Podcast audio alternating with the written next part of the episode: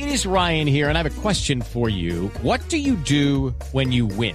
Like, are you a fist pumper? a woohooer, a hand clapper, a high fiver. I kind of like the high five, but if you want to hone in on those winning moves, check out Chumba Casino. At ChumbaCasino.com, choose from hundreds of social casino style games for your chance to redeem serious cash prizes. There are new game releases weekly, plus free daily bonuses. So don't wait. Start having the most fun ever at ChumbaCasino.com. No purchase necessary. BGW. Void were prohibited by law. See terms and conditions. 18 plus. Son las 8 de la noche. Aquí comienza Mesa Blue con Vanessa de la Torre. Son las 8 en punto, bienvenidos a Mesa Blue. Nuestra invitada de esta noche es de lujo, ella es actriz, es activista, es una mujer súper comprometida con una cantidad de causas que ha ido adquiriendo a lo largo de su vida, es creativa, es talentosa, es incansable. Es Alejandra Borrero y me da mucho gusto tenerla, Alejandra, bienvenida. Gracias, muy feliz de estar aquí y un saludo para todos los oyentes. Bueno, Alejandra acaba de inaugurar, está en ese momento en casa de Fármaco, ¿no? Farmacom, la obra con la que abrimos nuestra casa hace más de 10 años, ya más de 300 funciones y, y bueno, vamos a hacer una pequeña temporadita de, de, obras que he hecho y entre esas, bueno, viene Farmacom de nuevo, una pieza... Esta es una de sus consentidas. ¡Oh! Que Fármaco es de esas obras, hoy estaba diciendo, hoy Dios, tengo que pedirle permiso a Mayolo para volver a coger esta obra, porque no es cualquier chiste, es una obra muy, muy fuerte, es una obra que no existe otra, no hay comparación. Realmente, eh, ver a un genio que que puede descarnar su alma en medio de las drogas es, es, realmente impresionante. Y Mayolo me da la posibilidad de recrear esa vida eh, y de volverla a ver cada vez. Y es muy impresionante, ¿sabes? La primera, al, al, principio las primeras funciones por supuesto estaban cargadas de todo el dolor y la tristeza de la pérdida de, la, de, de Mayolo, la muerte de Mayolo. Y por supuesto yo le había eh, él me había llamado para que hiciéramos la obra y, y yo no fui a un almuerzo que, que, me había en el que había íbamos a hablar sobre cómo hacerla y al otro día se murió. Ah. Así que estaba cargada además de esa culpa, de esa sensación mm. y ¿Ya y se cada le día poco a poco o no? es otra cosa diferente, por supuesto que sí. Pero lo que no se le ha quitado y creo que no se le va a quitar nunca es esa pasión, esa admiración y esa cosa tan fuerte que ha tenido con Mayolo siempre, ¿no? Por supuesto, él fue mi mentor, él fue el que me enseñó a actuar, él fue el que me mostraba en cámara cómo podía, lo que era yo, y yo me miraba yo, yo hice eso, yo soy capaz de hacer eso, wow. Y realmente Mayolo me sacó, y, y, Mayolo me dio como un norte en la vida. Mayolo era un hombre que conocía a las mujeres profundamente, que hablaba de lo que está debajo de las enaguas, y es de lo que me gusta hablar. Alejandra, ¿hace cuánto se murió Mayolo? Ay, Dios mío, hace ya más de 10 años. No, mentira, como 10 años. Como 10. Uh -huh. ¿Y por qué fue que la marcó tanto? ¿Cómo fue su relación con él? Porque Mayolo apareció muy, muy temprano en mi vida. Yo estaba estudiando teatro con Enrique Buenaventura en la Universidad del Valle y tuve ese privilegio de tener esos dos genios en, en mi adolescencia, en el momento de mi formación. Y, y, bueno, yo llegué de Estados Unidos de estudiar inglés a, a, encontrarme que mi novio estaba trabajando en una película de Carlos Mayolo.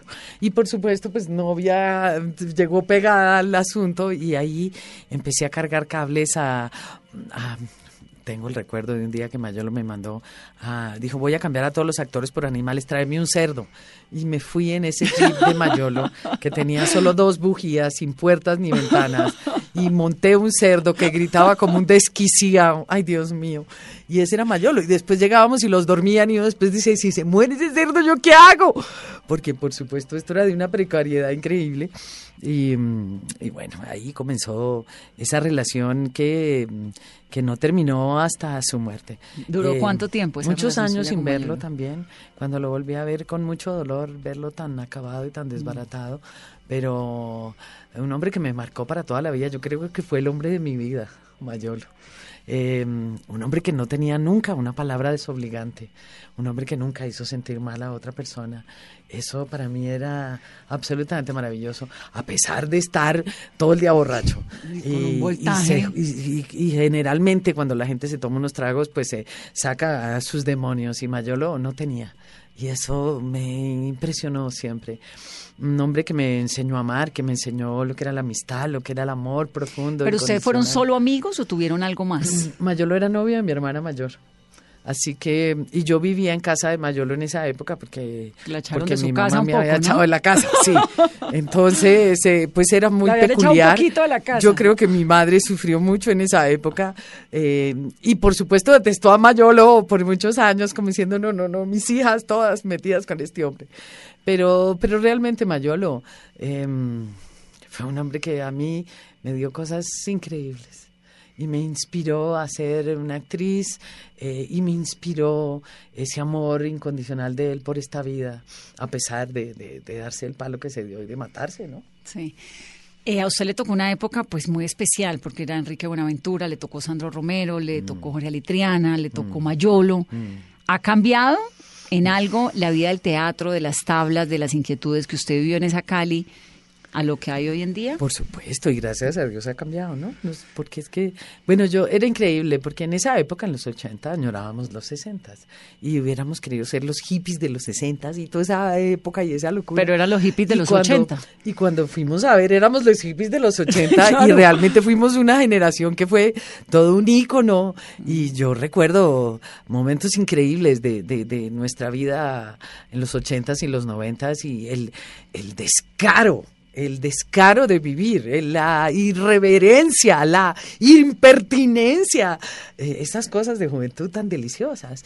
Eh, hacer una serie que estaba en prime time improvisada. Que era azúcar. durante seis meses, tirar los libretos y decir qué hacemos y, y, em, a quién matamos y bueno, esto es- ustedes no se pueden imaginar. Y la gente veía azúcar y cuando yo la veo ahora, después de los años, digo, no puedo creer, puedo creer que esto tenga esta solidez después de lo locos que éramos. Eso era Alejandra Solás, ¿no? Yo era Caridad Solás. A Caridad Solás. Caridad Solás, un personaje precioso. Sí, Alejandra Borrero, Caridad que Solás. me dio además. Que era mala. cosa- no, y me dio una cosa Mala. muy divertida que le voy a contar.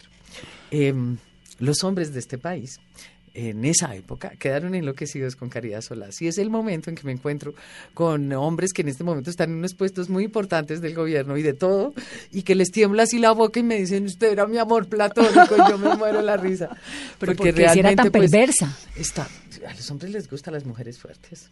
¿Fuertes cuenta. o perversas? Fuertes, fuertes. Y Caridad Solas era una mujer muy fuerte. Más que perversa, era una mujer muy golpeada.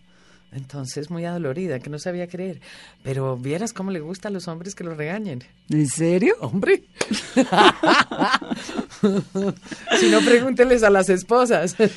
Pues yo sí creo porque yo soy regañosísima y no me va mal. Sin comentarios. No me quejo.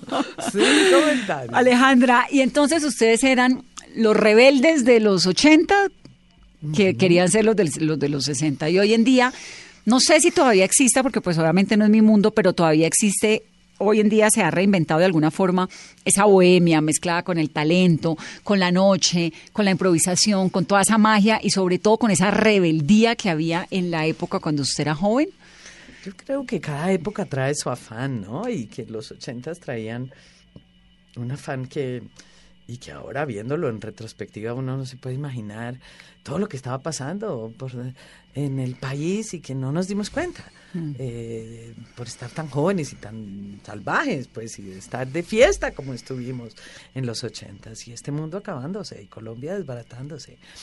Mm, así que mm, mm, yo creo que mm, la juventud eh, necesita eh, la rebeldía, necesita pararse en un lugar diferente y, y- y yo veo la gente joven de ahora que está en un lugar tan, tan eh, impresiona- impresionantemente diferente al que tuvimos nosotros. Pero se están parando. Posiblemente. A mí me preocupa mucho cómo señalamos a los jóvenes y cómo los eh, les decimos cuán eh, no están todavía bien parados. ¿Cuándo estuvimos bien parados? No, pues no, no, ni, ni estamos. Listo, seguramente todavía estaremos aprendiendo a pararnos, pero sí, creo que tenemos una juventud de... mi Es una juventud inquieta intelectualmente la de ahora. Usted que se mete con tantos jóvenes, que No, en casa eh, no, eh, tiene no, estos teatros, tiene. son inquietos Ah, es que eso quería montarle, porque usted me dice, no, es que el, el país de los 80 se estaba desbaratando. Bueno, ¿y el de ahora? El de ahora es la consecuencia de todo esto también, ¿no? ¿Se acuerda ese país costumbrista que teníamos? Esas telenovelas, por decir algo. La Casa de las Dos Palmas. La Casa de las Dos Palmas, eh, no sé. pe- Por digamos, eh, novelas que eran realmente costumbristas. Y esa era nuestra Colombia, todavía tenía todos esos ingredientes. Ahora eso es absolutamente eh, eso desapareció profundamente. Pero porque también está cambiando todo, con el Netflix, con los millennials, con la llegada de las redes, ¿no? Claro, con la información y con la capacidad. Bueno, yo creo que ahora la gente está súper desinformada y, y, increíblemente tiene la posibilidad de informarse de lo que sea. Mm. Pero, pero siento que entre los alumnos de la escuela, entre los chicos, eh, proponen una, un proyectos y ni siquiera se dan cuenta si esto ya está hecho y yo, como les digo, ya todo se pensó. Ya todo, todo está inventado. Mm. Entren y miran. ¿Pensaste esto? Mira a ver quién ya lo hizo. Porque, porque realmente hay que reinventar, hay que, hay que mm, hay que ser serios en ese sentido y como artistas hay que tener cuidado porque mm, a veces pensamos que, que mm, la vida la inventamos nosotros hace ocho días y hace muchos años mm. que esto está eh, caminando, así que hay que tener respeto por... por eh, y me impresiona mucho que a pesar de tener las posibilidades en la mano, no, no busquen y no... Y no Falta curiosidad. yo creo que falta curiosidad y hay una cosa como de egocentrismo como de personaje, ¿no? necesito ser nada porque solamente de ser divertido en las redes ya soy suficiente. No, sí, y, se ha roto mucho esta educación eh, que a mí me gusta mucho, ¿no? Esta educación eh, mm. Eh, yo creo que estamos eh, llevados a, a, otro tipo de educación, si no, todo se va a acabar, las universidades se van a acabar y, y los colegios también, los niños no quieren ir a este tipo de colegios ya. Pero usted tampoco le gustaba la universidad. No, ni el colegio, no, a la universidad me gustó, no, no me gustó. el colegio no me gustó, pero ya cuando entré en la universidad eh, actuar era lo que quería, así que eh, hice cinco años de carrera en una universidad que era absolutamente teórica, donde las tablas, que era lo que yo quería tener, no lo tenía, y por eso después construí, hice una escuela donde Tabloski era lo principal y los chicos han aprendido sobre las tablas y verlos ahora. Hay exalumnos que están haciendo cosas maravillosas, me, me llena de orgullo y, y, me, y me hace sentir que, que estaba bien pensar en, en que, mm, este arte hay que aprenderlo haciendo. Alguna vez en alguna entrevista le leí, eh, tal vez en Bocas, que le hizo una entrevista preciosa, donde usted decía que una persona en las tablas aprendía de todo y podía hacer un montón de cosas que no necesariamente aprendía cuando estaba en televisión o no necesariamente aprendía cuando estaba frente a una cámara, pero que las tablas, que el teatro le daba un montón de componentes, eh, pues que los demás escenarios tal vez no. ¿Lo sigue pensando? Por supuesto. Las tablas hacen a los actores. Un actor que solo ha hecho televisión no es actor. ¿Por qué? Porque no se ha enfrentado al público. Y solo cuando tienes ese candelazo de enfrentarte al público tú que presentas y mm. que te das cuenta de lo que es pararte enfrente a tres mil personas.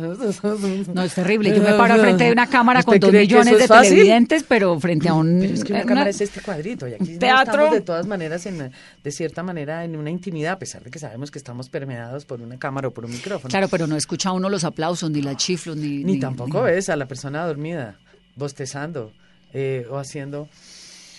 O el que nos está oh, insultando en Facebook Live.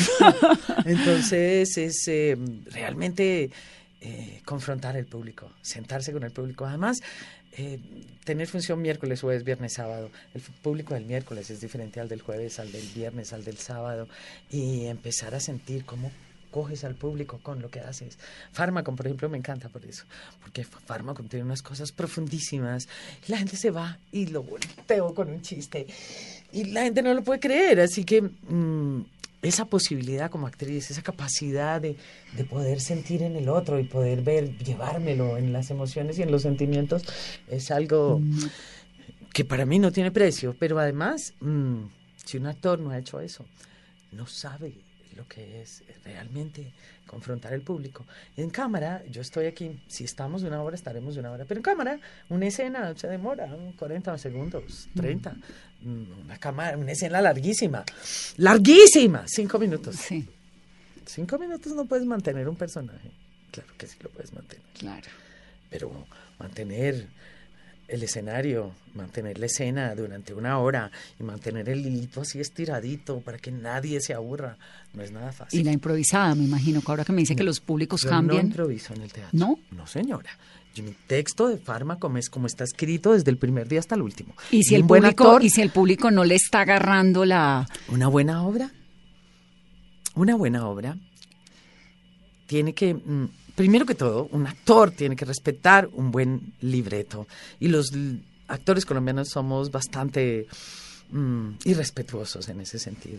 Mayolo escribió un texto dificilísimo donde hace unas conexiones que no tenía yo en el cerebro, que tuve que hacer nuevas, porque pasar de hablar de las drogas a hablar de su padre y hablar de su padre y hablar de la calle, y, o sea, yo decía, pero esto de dónde lo conecta, ¿por qué, cómo, ¿por qué pasa de aquí para acá? Ya, ya sé, yo ya lo conecto aquí también. Em, hace que el, el- el texto tenga un poder increíble. Así que yo lo tengo exacto desde hace Minucioso. 300 funciones. Y la obra cada día es nueva. Y cada día descubro algo. Y eso es lo maravilloso del teatro. Que, como te digo, cuando empecé había un dolor, había un peso, había una culpa. Hoy, eh, de pronto me veo y digo, carajo, esto no lo había visto así, no lo había pensado así, qué interesante. Cada vez encuentras ¿Se algo descubre nuevo. algo nuevo? Cada vez encuentras algo nuevo. ¿De dónde saca esa energía tan vital que mantiene, que a 300 obras, que Casaé cuando eh, vivir del teatro pues era tan difícil, que soy Dios. actriz por encima de mi mamá y no sé qué? ¿De dónde saca esa? Usted es como una rebelde eterna, ¿no? Yo soy una rebelde eterna, ciertamente, y yo no sé de dónde la saco, ya no tengo tanta. Antes. No, no se le nota. Antes realmente no tenía cómo, dónde meterme. Un día fui donde un médico y le dije, doctor, me está doliendo este brazo y este. Y me dice, ¿y usted qué hace? Le digo, yo pues yo me cuelgo del techo, yo juego con los muchachos. Estaba haciendo en ese momento Francisco el matemático, yo me tiro por no sé. Entonces me dijo, pues es que usted ya no está en edad para hacer todo eso. Y le dije, nunca más vuelvo a venir aquí. Y, y realmente qué horror que a uno le digan ese No, pero ¿cómo le van a decir eso? Uno Así uno que ya no me cuelgo los 100 de los años. techos, pero sigo siendo igual de rebelde sin causa. Yo creo que el hecho de no haber tenido hijos, de no haber tenido que meterme en cintura y dar ejemplo, pues eh, soy yo la única que me tengo que dar ejemplo, así que a veces me doy un pésimo ejemplo. ¿Nunca tuvo hijos y no le interesa? ¿Nunca mucho, le interesó? mucho, quise muchos años tener hijos, eh, pero mis parejas y mis relaciones no, em, no, no llegaron ahí. Y, y realmente mi trabajo es un trabajo tan difícil y vi tantos chiquitos sentados en el teatro esperando que los papás terminaran ensayos que yo dije, yo no quiero eso, yo no quiero tener un hijo así. ¿Y se va a casar Alejandra? Eh, Por ahora no, Pero tiene una pareja estable hace rato, ¿no? no, no, Ay, no me diga, ¿terminó? sí. Bueno, esta parte de la entrevista no me voy a meter ahí porque me parece, me despierta un profundo respeto eh, su vida íntima, pero, Muchas gracias. Pero eh, pensé que iba a casarse, eso fue lo último Sí. que sabía. Sí. Y entonces dejó la maternidad y eso fue una idea que acabó. Uy, dejé la maternidad y por eso he tenido tantos hijos. Tengo todos esos hijos de la escuela, de alguna manera son mis hijos. Eh, y cada obra que monto, digamos, de- de- de- todos terminan siendo hijos de alguna manera. Y, y sí, posiblemente esta maternidad extendida que, que no tuve con hijos propios, pero que tengo con hijos ajenos. ¿Y cómo se ve vieja? Arrugada. ¿Cómo me veo vieja? ¿Rodeada de quién? feliz. Me veo en el mar, me veo tranquila, me veo, para mí fue muy impresionante, muy difícil ver a los 20, 30 años a esos actores que yo había visto eh, hacer cosas tan maravillosas en la calle. Eh, sin tener nada de qué vivir y después de haber sido las glorias de este país. Así que yo desde muy chiquita dije, a mí eso no me va a pasar y yo me voy a organizar en la vida de tal manera que yo tenga cómo vivir tranquila en mi vejez y yo no tenga que estar detrás de un papelito ni de nada por el estilo. ¿Y lo ha hecho? Eh, sí, sí, yo creo que sí. Y, mm, y creo que, mm, que cada cual eh, hace la vida que quiere tener. Así que yo he tenido el privilegio de en este mundo donde vivimos en guerra por tantos años, eh, ser una mujer exitosa haciendo historias que muchas veces perpetuaban esta violencia horrorosa en el país y Todavía lo sigue mantenían haciendo esos imaginarios como como Los Príncipes Azules, etcétera. Sí, pero ya no lo hago. O sea, Y ya no lo actúa, pero lo hace con- ¿qué es lo que en hace las ahora? novelas. Por ejemplo, no, no hago ninguna escena que tenga tintes violentos. No golpeo a nadie ni permito una escena de esas. En, eh, y generalmente al final de la historia, la protagonista le pega a la, al antagonista o generalmente hay ese momento de... Y mis directores es impresionante, pero se quedan como... Entonces, ¿cómo lo hacemos, Aleja? Y generalmente lo resolvemos de otra manera. Sin embargo, mm, ando por el país con una charla que se llama Rompiendo Imaginarios de Violencia. Y con el- y y con con el ella pido perdón por todas esas novelas que hice que perpetuaban estos benditos imaginarios de violencia, porque realmente no hay derecho. No hay derecho. La vida de las mujeres en Colombia es demasiado difícil. Mm. Eh, y las de las mujeres en el mundo. Hoy leía que eh, a nivel mundial las mujeres ganan el 60 o el 75% menos que los hombres. A nivel mundial. Y eso es una barbaridad. No, barbaridad. Eso habla de, de mujeres desnutridas, de hijos desnutridos, de menos comida, de menos posibilidades, de menos oportunidades. Ay, impresionante. No, mejor dicho, estar aquí usted y yo, esto es un Es privilegio un el berraco. No, de acuerdo, es un lujo, pero eso no significa que no entendamos los dramas que le ocurren a, a todas las demás, ¿no? Mm. Así que por eso, por ejemplo, hacemos Mujeres Poderosas. Y es, eh, es- esta fue ya eh, la sexta charla. Y hemos hecho charlas con mujeres empresarias, hemos hecho charlas con, con, eh, con artistas, con, eh, con las mm, abogadas. ¿Por qué? Porque queremos inspirar a otras mujeres a, mm, asumir cargos públicos, a asumir cargos de poder, a mirar el mundo de otra manera. No te puedes imaginar lo que es ver ese teatro lleno De mujeres y hay escuchando. Niñas y muchachas, chicas de universidad que lloran oyendo hablar a estas mujeres y, y oír cómo, por ejemplo, en la charla de las mujeres empresarias, pero no era cualquier mujer empresaria, unas mujeres presidentas de empresa importantísimas que empezaban a develar sin darse cuenta el techo de cristal y, y mostrárselo al público de esa manera fue absolutamente importantísimo. ¿De dónde sale esto suyo del activismo tan fuerte? Sale de un, de un trabajo que comencé haciendo eh, que tenía que ver con abuso sexual infantil. Y, y esos temas son difíciles. ¿Era una obra de tratar y teatro? De tocar, sí, de teatro. Y al ver lo, lo, lo impactante que fue la obra eh, en el público, empezamos a pensar que teníamos que seguir con este tipo de iniciativas y que mm, y, y empezamos a hacer cosas como cambiar, por ejemplo, eh, eh, el programa de mano por una cartilla, donde decíamos los mitos y las verdades sobre el abuso sexual y, y los niñitos de los colegios se quedaban leyendo eso, no dejaban una sola cartilla. Yo decía, "Hmm, qué algo. interesante. Y así empecé. Y, y de ahí empezamos, eh, nos sobraron, realmente nos sobraron 10 millones de un proyecto. Y dijimos, ¿qué hacemos con estos 10? Hmm, ¿Qué más hacemos? Bueno, pues hagamos una campaña que se llama Ni con el pétalo de una rosa. En un año la campaña costó mil 500 millones. Eh, supimos, porque por supuesto no nos dieron ni un peso, pero lo que salió en prensa, lo que logramos que se publicara, eh, sumando todo lo que había salido alrededor del tema y lo que tocamos a la gente y cómo empezaron a hablar los, la prensa, eh, los periódicos. Mira, nos fuimos, eh, fue la cosa más cómica, nos fuimos con una, mm, ya existía el iPad y todo, yo no sé por qué yo me fui con unos cartoncitos y le iba mostrando a cada uno de los presidentes de, de, De empresas. de periódicos, de revistas, lo que estaba pasando con la mujer. Y todos me decían, pero ¿cuándo a las mujeres? Ay, no, eso no. Sobre todo hombres que no golpean o que no son violentos, creen que, o creían que realmente eso no tenía... Es que, es que uno no se alcanza a imaginar lo que ocurre de verdad con las mujeres. Le- no, es que usted suena exagerada. No, no suena exagerada, es que es así. Ay. Porque como no todo el mundo le pasa. Y ahora que me dice eso, usted no se puede imaginar lo que ha pasado con las mujeres en el conflicto armado colombiano. O sea, la manera en que se traspasó a las mujeres. Sí, es una barbaridad. es de un de una violencia, de una es tan horrible que solo por eso ya podríamos pensar que vale más la pena una paz eh, imperfecta Que una guerra que una perfecta, guerra como es la perfecta. frase. Sí, sí. Sí. Entonces comienza a meterse con, ni con el pétalo de una rosa. Comienzo a trabajar con este tema de, de no violencia contra mujeres, decidimos hacer esta campaña de Ni con el pétalo de una rosa y, yo no, y ya no solamente hablar de violencia sexual infantil, sino tocar todas las violencias y tocarla desde todos los artes. Como nuestra casa tiene ese ingrediente casa ensamble, eh, la corporación, digamos, nuestra casa siempre estuvo pensada para que en esa casa podía haber todo tipo de iniciativas artísticas y que la división entre las artes ya no existe y que la división entre el teatro y la música y la danza y las artes plásticas, eso ya no existe. Así que, y yo soy una fanática de las artes visuales, así que me encanta tener exposiciones en casa.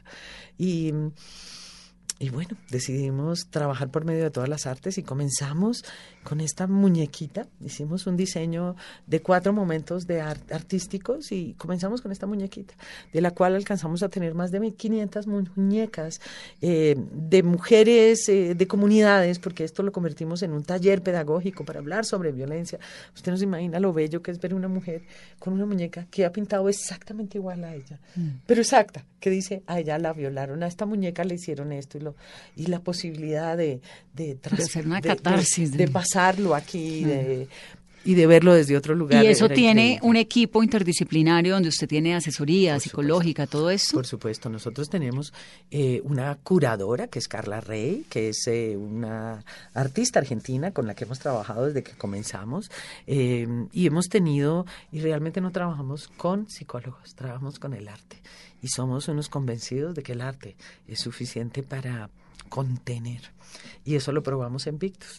Eh, trabajamos. Victus fue impresionante. Todavía ¿Alguna vez la van a volver a montar? Sí, estamos, seguimos trabajando con Victus y la idea eh, es que Victus la vean todos los colombianos. Victus es, eso, le iba a decir, Victus es para que la vea todo el país, es como la exposición de Chucho Abad. Exactamente. ¿no? Que lo tiene que ver todo el mundo. Exactamente, yo le agradezco que me diga eso porque realmente es la memoria viva de la mm. guerra y si yo hubiera montado Victus ahora, seguramente sería una obra totalmente diferente y me preocupa mucho, yo que viajo el país entero, que la memoria de esta guerra se está perdiendo y que las cosas se vuelven mitos, porque lo que está escrito y del trabajo que se ha hecho de, recoger la memoria del conflicto armado ha sido muy importante, pero los colombianos no leemos, a pesar de, de la Feria del Libro y la cantidad de gente que hay y que va a la Feria del Libro, los colombianos no leen.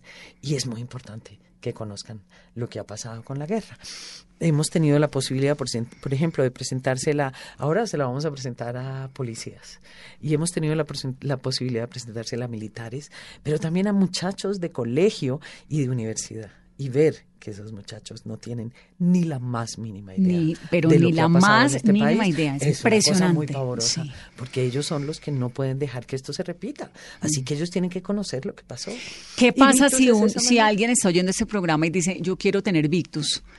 Yo quiero tener Victus. Quiero verlo, quiero hacerlo. Contáctenos. Estamos eh, queriendo que mucha gente venga a ver Victus. Estamos tratando de tenerla los, martes en Casa E y, y, bueno, muchas veces la abrimos eh, libre hacia el público eh, porque nos importa mucho que la gente venga a despolarizarse, a sacar de esta de la mente el conflicto y a ponerlo en el corazón. Victus son relatos de guerra sobre el escenario. ¿Cuántas personas actúan en Victus?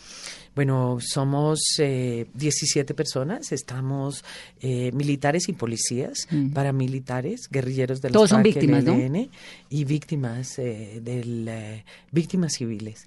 Y, y, eso fue lo que descubrimos. Por Pero todos, todos, son actores eh, pues real, digamos, son policías, fueron de la guerra, sí señora. Exacto. Y ahora somos la familia Victus.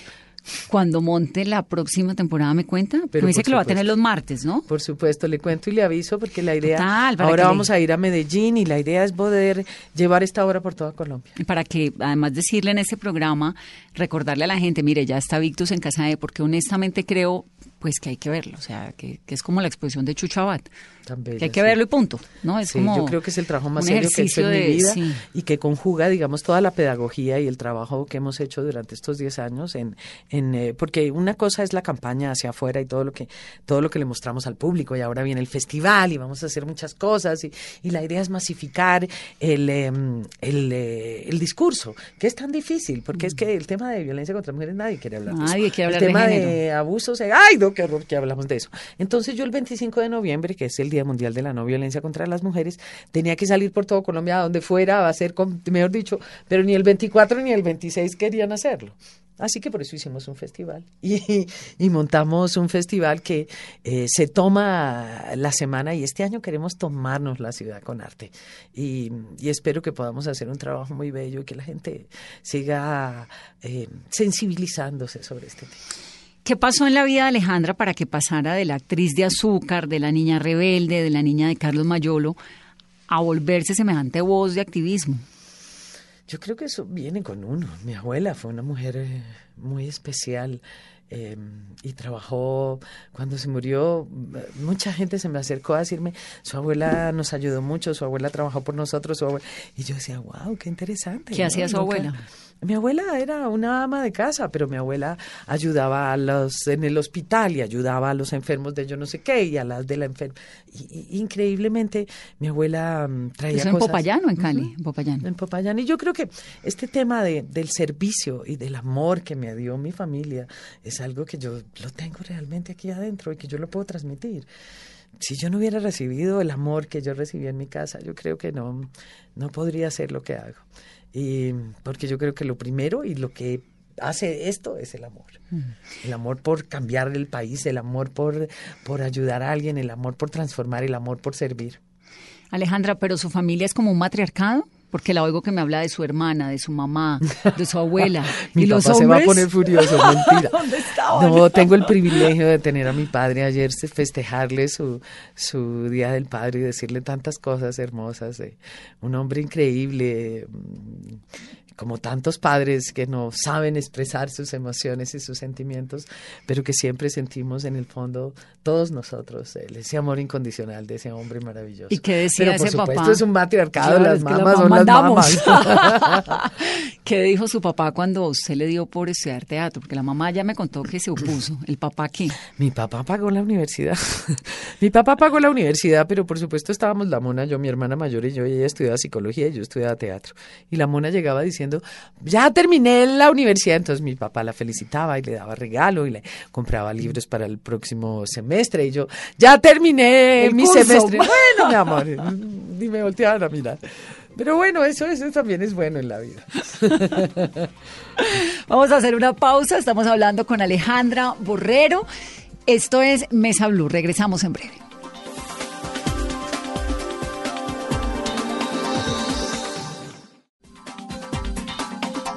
Estamos hablando con Alejandra Borrero. Esto es Mesa Blue. Hay en este momento en Casa E para todos los gustos. Última noche, super pasito. Farmacon, que ya arrancó, oigan a este a 250 la Cuba Libre, que me parece divertidísima. La invitación, lo quito por su, merced, su merced, el hostal, todo. ¿Casa E cuánto lleva? Llevamos más de 11 años con eh, programación continua. ¿Todos los días? Todos los días. Puedo decirte que hemos hecho, por ejemplo, más de 15 mil microteatros y que en funciones de teatro en este momento no sé, pero creo que son más de 25 mil. Así que ¿Cómo hemos hace sido- uno para que Casa E funcione, No, carajo, pues tener una socia ni la macha, porque realmente yo soy una persona que está en el mundo creativo y que está, eh, y muchas veces eh, no le he puesto zapatos a, a tantos sueños. Tengo una socia maravillosa que es capaz de, de cogerme arriba y decir, a ver, un momentico, aterricemos, pongámoslo, a ver, miremoslo, ¿cuánto cuesta? ¿Cómo es? Y, y ella ha hecho que, que realmente hayamos podido subsistir durante más de 10 años. Eh, es una mujer que viene del mundo empresarial y que realmente conoce muy bien y sabe muy bien este manejo. Yo no sé cómo hace. Sí, para que además No sé sea, cómo hacemos. Para que además sea Para vivir viable, de la claro. boletería, yo no sé cómo hacemos. Claro, porque además la boletería pues vale de 40 mil pesos, 30 mil, 50 mil, 60 mil. No, y no solamente eso, el día hay, hay obras que funcionan y otras que no. Claro. Y ese es el riesgo del arte. Eh, tú puedes, eh, mira, eh, para decirte un ejemplo, Gaetán escribió Café y fue un éxito increíble. Y pasó a seguir, escribió, escribió Guajira con los mismos ingredientes. Y Y nadie no, la vio. que era con Gallecker Punto. también y Punto. Era divina, pero sí, de acuerdo. Entonces hay, hay un gran riesgo, el riesgo del arte es una cosa mm, brutal, así que todo este tema de la economía naranja es muy importante y es muy importante que, que empecemos a ver el arte desde otro lugar, porque no podemos pensar que el arte va a dar eh, una gran suma de dinero inmediatamente, pero va a apostarle al arte, va a hacer que este país cambie y que en- a nivel de turismo, a nivel de cultura, podamos exportar. eh, nada más ni nada Talentos. menos que nuestro talento. Alejandra, eh, pero Casa E siempre está bien, siempre está lleno, siempre hay obras, siempre Ay, se está moviendo, ¿no? No, no, siempre, está lleno, hay, esto es una siempre lucha de hay todos los días. movimiento, digamos. Cuando usted arranca en Casa E, que es una casa absolutamente divina en Teusaquillo, en Bogotá, ¿cómo surge ese proyecto? Vamos a montar una casa teatro con un montón de salas de teatro.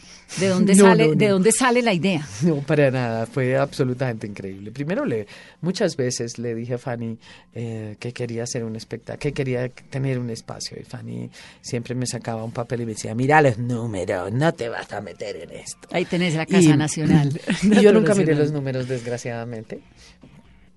Porque si los hubiera mirado, posiblemente lo hubiera pensado, pero nunca los miré. Porque uno hace esto por amor y por pasión. Porque necesita decir algo. Porque, porque era importante para mí. Así que mm, empezamos a buscar un espacio sencillamente para ensayar y para dictar clase. Eh, yo empecé a hacer un trabajo y empecé a, a dictar clase y, y me encarretó mucho el tema de la pedagogía. Y empecé, dije, bueno, necesitamos un espacio. Pero eh, estábamos en ese momento con la primera obra que teníamos, que era La Sombra del Volcán, la obra sobre abuso sexual infantil, y tuvimos eh, una temporada en el Arlequín, que era el teatro que queda detrás de esa Arlequín, casa hermosísima. Esa casa, todos los colombianos o los, la gente que vive en Bogotá la ha visto y todo el mundo ha querido entrar en esa casa en algún momento. Y de pronto apareció un letrero que decía se vende y yo, ¡ay, no puede tener! ¿Esa casa? ¿Esa casa? ¿Esa es la de Casa E? Sí, claro. Así que yo le dije a mi socia y me dijo, por favor, no vayas a gritar, nomás entres a ver si logramos que, Que le bajen un que poquito. le bajen un poquito. Y yo entré y dije, ¡esta es mi casa! Y de aquí no me van a sacar nunca. y, y bueno, fue todo un trabajo. Esa casa es divina. Eh, era un absurdo, era no, no teníamos el dinero, por supuesto, para comprarla, pero quienes tuvieron la casa eh, nos dijeron queremos que sean ustedes. Además Nos es una casa muy interesante el con una escalera, una casa art deco, bueno, es que es Divina. impresionante. Divina, es una casa modernista, está cumpliendo más de 60 años, es todo un patrimonio cultural y bueno. Además eh, debe ser patrimonio arquitectónico, patrimonio ¿no? arquitectónico. No se puede tocar, no se Sí, le puede claro. hacer nada. Pero no solamente la fachada, que es lo que generalmente es patrimonio, la, el la parte central de la casa es patrimonio y el jardín, el diseño del jardín es patrimonio. Así que es una casa increíble. Y es suya. Muchos arquitectos, es, es nuestra, es de la corporación y, y, y bueno, van muchos arquitectos a verla y muchos eh, eh, de, de muchas universidades van a, a medirla, a mirarla. A- a- ¿Quién es el arquitecto de esa casa? Fueron un, un par de arquitectos, un arquitecto Santander que en esa época hacían las casas de Teusaquillo y, y lo increíble de esta casa es que no tiene un solo, todos los, eh, todos los, eh, digamos, elementos con los que la hicieron eh, son absolutamente, son traídos de afuera, los mármoles, Franceses, las piedras, sí, las, es increíble la casa. Sí, además eh, hace parte como de esa, de toda esa zona de Teusaquillo que es tan impresionante, Tan bella, ¿no? tan bella. Era como que tenían una además- competencia, pero el que hizo esta ganó. una- sí, sí. y bueno, ganó usted teniéndola, Sí, además. gané yo teniéndola porque además él murió al año de, de hacer su casa y sus hijos la heredaron. Pero mm, bueno, yo como no le tengo miedo a estas cosas, un día estaba uno de mis amigos mm, eh, maravillosos, que es uno de los mamos de la sierra, y me dice, "Mm, viendo la obra vi ahí a un señor eh, que estaba entre los actores. Y le digo yo, un fantasma, y me dice, sí. Y le digo yo, el dueño de la casa, y me dice, sí. Ah, tiene fantasma. Claro, pues, teatro Claro. sin fantasma no es, es teatro. Y entonces eh, le, le digo, pero está contento, ¿cierto? A él le gusta lo que hacemos aquí. Me dijo, sí, está contento. Lo cual quiere decir que el Señor nos acompaña y ve las obras que hacemos, etcétera, etcétera. ¿Cuál es, eh, bueno, creería yo, no sé si estoy equivocada, que así como Mayolo la marcó a usted, Azúcar también la marcó Profundamente. fuertemente, ¿no? Mm, sí, Esa fue sí. como su gran Sí. arranque. Sí, claro que sí. La que me mostró la actriz que podía ser. Yo me veía en azúcar y yo, ¡Oh! wow, yo Wow. hice eso. Y luego bueno, pero. Mayolo lo tenía al lado hablándome y buscándome y diciéndome, no frunzas el ceño, aleja, mira esto, no sé. Y me hablaba y me hablaba y me hablaba. Hasta que yo, uy, uy, fui sacando una actriz que no conocía. Qué maravilla, ¿no? Mm. A veces me la veo por ahí que la repiten. Sí, qué linda. Yo, yo no soy, soy incapaz de verla porque es que qué juventud, carajo. Alejandra, ¿y cuál es la obra de teatro que usted dijera, esto me falta, quiero hacer esto? Todas, eh, realmente. Hay obras que son eh, para una actriz, uno de esos platos fuertes. Y entre esos una que acabo de rechazar lastimosamente, un tranvío llamado Deseo. Y hacer a Blanche Dubois, uno de los personajes más difíciles. ¿Y por qué, la, re- y por qué la rechazó? Que tengo una gira en Francia y no podía, porque así son las cosas en la vida. A veces no tienes nada y otros días tienes Tienes un tres, montón de cosas. tres proyectos al mismo tiempo. ¿Y el viaje a Francia, la gira es con qué? Llevo tres años yendo a Francia con una obra que se llama Mujer Vertical. Eh, con ella me acompañan un par de, de las chicas de Victus eh, y, y realmente es impresionante lo que ha sido esa pieza en, en- en Francia y, y el reconocimiento que hemos tenido alrededor de esto y es un poco como eh, la premisa de la obra es cómo nos hicimos mujeres verticales en Colombia. ¿Y qué es ser una mujer en Colombia? Y por supuesto para los franceses eso es como esas mujeres francesas nos miran con una cara de... ¿Por qué?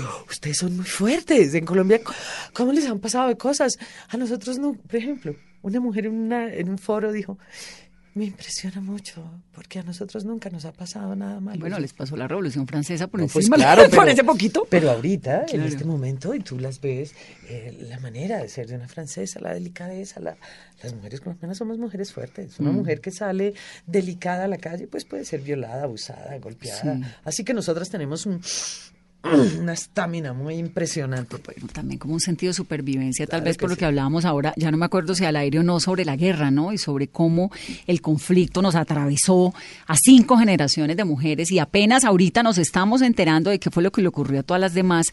Y yo sí creo que en ese espiral de información, pues estas, la generación nuestra y la que viene, termina siendo con unas Con un perrenque. un muy perrenque muy impresionante. Sí, es cierto, es cierto, porque Digo- es que vivir en un país de guerra por tantos años, ser uno de los países más violentos del mundo, pues hace que uno tenga que tener como mujer una, una fuerza interior, porque Mm. ni siquiera es una fuerza física, es una fuerza interior que nos lleva, Mm. nosotras nos morimos del susto muchas veces caminando por la calle, pero ahí estamos. Pero ahí vamos. Ahí vamos, ¿cierto? Sí. Y seguimos, a ¿Y pesar de los todo. Los hombres, bueno, ¿cómo le parece que estoy ahora para el festival de este 25 de noviembre? Quiero montar micros, eh, teatro, microteatro, resignificando los cuentos infantiles, porque necesitamos contarle a las mujeres que ellas se pueden salvar solas y necesitamos Que no contarle a necesitamos los al príncipe que nos despierte y después de 100 nece- años de y estar dormidas. necesitamos decirle a los hombres que está bien que pidan ayuda. Porque es que pobrecitos, a ellos también les Mm. toca durísimo. Los hombres en Colombia tienen que tener las tres P's. Entonces tienen que ser proveedores, procreadores, protectores. Y si un hombre viene y no quiere tener hijos, no es hombre. Y si un hombre no tiene para llevar el dinero que lleva una mujer a su casa, no es hombre. Pobrecitos, en Colombia no. Y conozco parejas de hombres que se quedan en su casa y que la señora es de eh, que tiene todo el éxito por fuera y él cría a los hijos en otras partes del mundo. En Colombia es posible, ¿no? Sí. Todavía. Así que todo esto hay que irlo cambiando y transformando. ¿Cuál es el límite del feminismo para que no, no ocurran estos cambios de roles, para que los hombres no terminen sintiéndose eh, a veces aplastados o, o lo que ocurre, que tengan la necesidad de decir, es que a mí me pasa esto y no lo hagan? Porque, al lado- Bueno, porque una sociedad una cosa tan que me impresiona mucho. Y es, entre comillas, la debilidad de los hombres. Yo hago una charla que se llama Rompiendo Imaginarios de Violencia, donde hablo sobre las estadísticas y cuento qué es lo que pasa en este país. Yo no le digo a nadie nada más que lo que es, lo que pasan, los hechos. Y los hombres, termina la función, se paran y se me acercan y me dicen, ¿cómo nos dio de duro? Óyeme esta frase, ¿cómo nos dio de duro? Y yo me quedo pasmada siempre porque digo, eso habla de violencia, de golpes. Ni siquiera los, ni siquiera les dije que tenían la culpa. Ni siquiera, solo les hablé de los hechos. ¿Cómo nos dio de duro? Mira lo delicados que son los hombres. Y en eso hay que tener mucho cuidado. Yo en esta charla al principio era muy vehemente. Y me di cuenta que tenía que ser mucho más delicada y mucho más sutil. Y es ahí, Para ser más Y receptiva. es ahí donde está el poder femenino. ¿Y qué es este miedo de pensar que es que las mujeres, y durante, todo este camino del feminismo, estas pobres mujeres, para lograr que las escucharan, tenían que ser hombres? Tenían que hablar como hombres y ponerse en los Pantalón. zapatos de los hombres y ser como hombres para ser escuchadas, porque si no, ni siquiera les oían. Ahora bien, El poder femenino es otra cosa. Nosotros co-creamos. Nosotras eh, somos capaces de escuchar, de ponernos en el zapato del otro. Eh, y el poder femenino poco a poco ha ido cambiando. Hablando con la presidenta de la JEP, una mujer que me parece Patricia absolutamente Linares, que es increíble. Patricia Además, contaba. es- además, como es de fuerte Patricia. Pero en además, medio cómo de es esa de imagen. femenina. Sí, sí, sí, claro, cómo porque es, de fe- femenina, que es pelo exactamente, ella suave. es esa imagen maravillosa. Ella parece una abuelita. Sí, una Me parece abuelita la mamá. tierna. Y lo más divino contaba, y nos contaba, que todos los abogados quieren que ella sea la mamá. Y que ella no es mamá y que ella no sabe qué es eso. No tiene hijos, Y entonces que ella se siente rarísima, lo cual es muy divertido. Pero también hablaba de que en la mitad de alguna discusión le decían siempre, hable duro. Y ella habla más pasito. Y eso genera una gran resistencia en los hombres. ¿Por qué? ¿Por qué? Porque empezamos a entender nuestro liderazgo femenino y empezamos a darnos cuenta que esto es desde otro lugar. Porque yo no sé si te has dado cuenta, pero muchas mujeres en el poder hacen horrores con otras mujeres. Sí. Y tienen... ¿Eso es, ¿Eso es verdad? ¿Que las mujeres somos las enemigas de las mismas mujeres? Yo no creo eso, pero creo que es una dinámica creada por esta em, necesidad de, miren, yo tengo el valor y la fuerza para no ser débil ante mi propio género. Sin embargo, no es un tema de debilidad, es un tema de, de asumir de una manera diferente el liderazgo. Yo creo que las mujeres poco a poco empezamos a asumir de una manera diferente el liderazgo. Y yo creo que feministas tenemos que ser todos. Todas, y yo sí. creo que este es el siglo de las mujeres. Y espero que no sea el siglo, que sea la década, carajo. Porque no puede ser que nos demoremos tanto. Y yo creo que, que no nos pusimos de moda. Yo no creo que esto sea una moda. Yo creo que esto, esto no tiene de vuelta. Cuando ya las mujeres decidimos que no puede ser que seamos, es que, es que como raza no hay, no existe otro, otro especie donde la mitad de la especie está en una situación Tan de vulnerable, discriminación y sí. vulneración. Es cierto. Así que esto tiene que cambiar. La veo ventilándose. ¿no? Ay, Dios mío, esta menopausia. que me va a enloquecer. ¿Yo qué quiere que le diga? Yo creo que soy la única mujer en Colombia que habla de la menopausia. Nadie me habló de ella y me hubiera gustado. ¿Y tiene la menopausia? Tengo la menopausia. Y es, bueno, no, no, no quiero, no, no, no entremos ahí porque para qué. Pero sí tengo mi propio verano personal. Así como hay quienes ¿Me tienen una nubecita encima. Yo tengo. personal, yo debería tener una nube. Alejandra, me encanta tenerla aquí. Ay, Dios mío. ¿A quién admira? A quien admiro. ¿Qué mujer le parece como, wow, qué tal esta mujer? Muchas. Entre esas, las lideresas colombianas. Las lideresas muy berracas, ¿no? Mayerly, por ejemplo, del Salado y tantas otras que conozco. Mujeres increíbles que, que tienen una sabiduría. Mayerly es Maye, que está casada en el Carmen de Bolívar. Sí. Ah, yo la conozco, Mayerly. Mayerly es maravillosa. Yo digo, ¿Qué tal cómo Mayerly, usted debería ser presidente de este país. No, no, no, no, no. Ella es una mujer que tiene. La esposa de Pedro se llama, que el marido había sido guerrillero. Yo en este Claro. momento no te puedo Mayerly decir. es una mujer que Mayerly en el, es- en, en el Carmen de Bolívar que su marido trataron de matarla, por ejemplo. que su Hace marido fue hicieron guerrillero y se recuperó de todo ella. Es impresionante Y la ayudó a todas las mujeres del Salado, Sí. al lado de todos estos paramilitares, y hizo un trabajo increíble. Mayerly y todas las mujeres lideresas de este país y todas las mujeres víctimas que han sufrido lo indecible. Las víctimas y las victimarias. Y las victimarias también. Porque sé del dolor y del sufrimiento de cada una de estas colombianas que no ha tenido país, que no ha tenido, que no ha tenido quien, quien la contuviera, quien le diera otra oportunidad. Alejandra, ¿la televisión ya no la seduce? Me seduce, a mí me encanta actuar y yo nunca dejaré de pensar en actuar. Sin embargo, um, requiere demasiado tiempo y a veces me siento haciendo tantas pendejadas que digo, ay Dios mío, ¿yo qué estoy haciendo aquí en vez de estar trabajando de ello? pero, pero sí, sí me seduce y el cine me seduce y, y la actuación me sigue seduciendo, yo seguiré actuando. Para siempre. Pues me encanta tenerla Pero la dirección me gusta mucho, así que eh, este tema de dirección, de haber dirigido Victus, eh, he empezado a hacer un trabajo que me ha llevado por un camino muy interesante de, de trabajar con actores naturales. Eh, ese también es uno de esos, eh, de esas cosas que quería hacer en la vida y que, y que ahora para mí es un placer. ¿Quién la dirige en Pharmacon? ¿Usted misma? Sandro Romero, Rey, pero nunca va el mugroso. Quiero decir que, bueno, Sandro me dirigió, pero como él me conoce, y entonces eh, llega cuando voy a estrenar, le digo, Sandro, ¿no viniste al ensayo? ¿A qué vengo? Claro, ¿usted a quién le hace caso? Sandro es muy divino, porque además yo no me pongo nerviosa, porque adoro estar en el escenario. Y entre me dice, ponete nerviosa. Carajo, ¿por qué no estás nerviosa?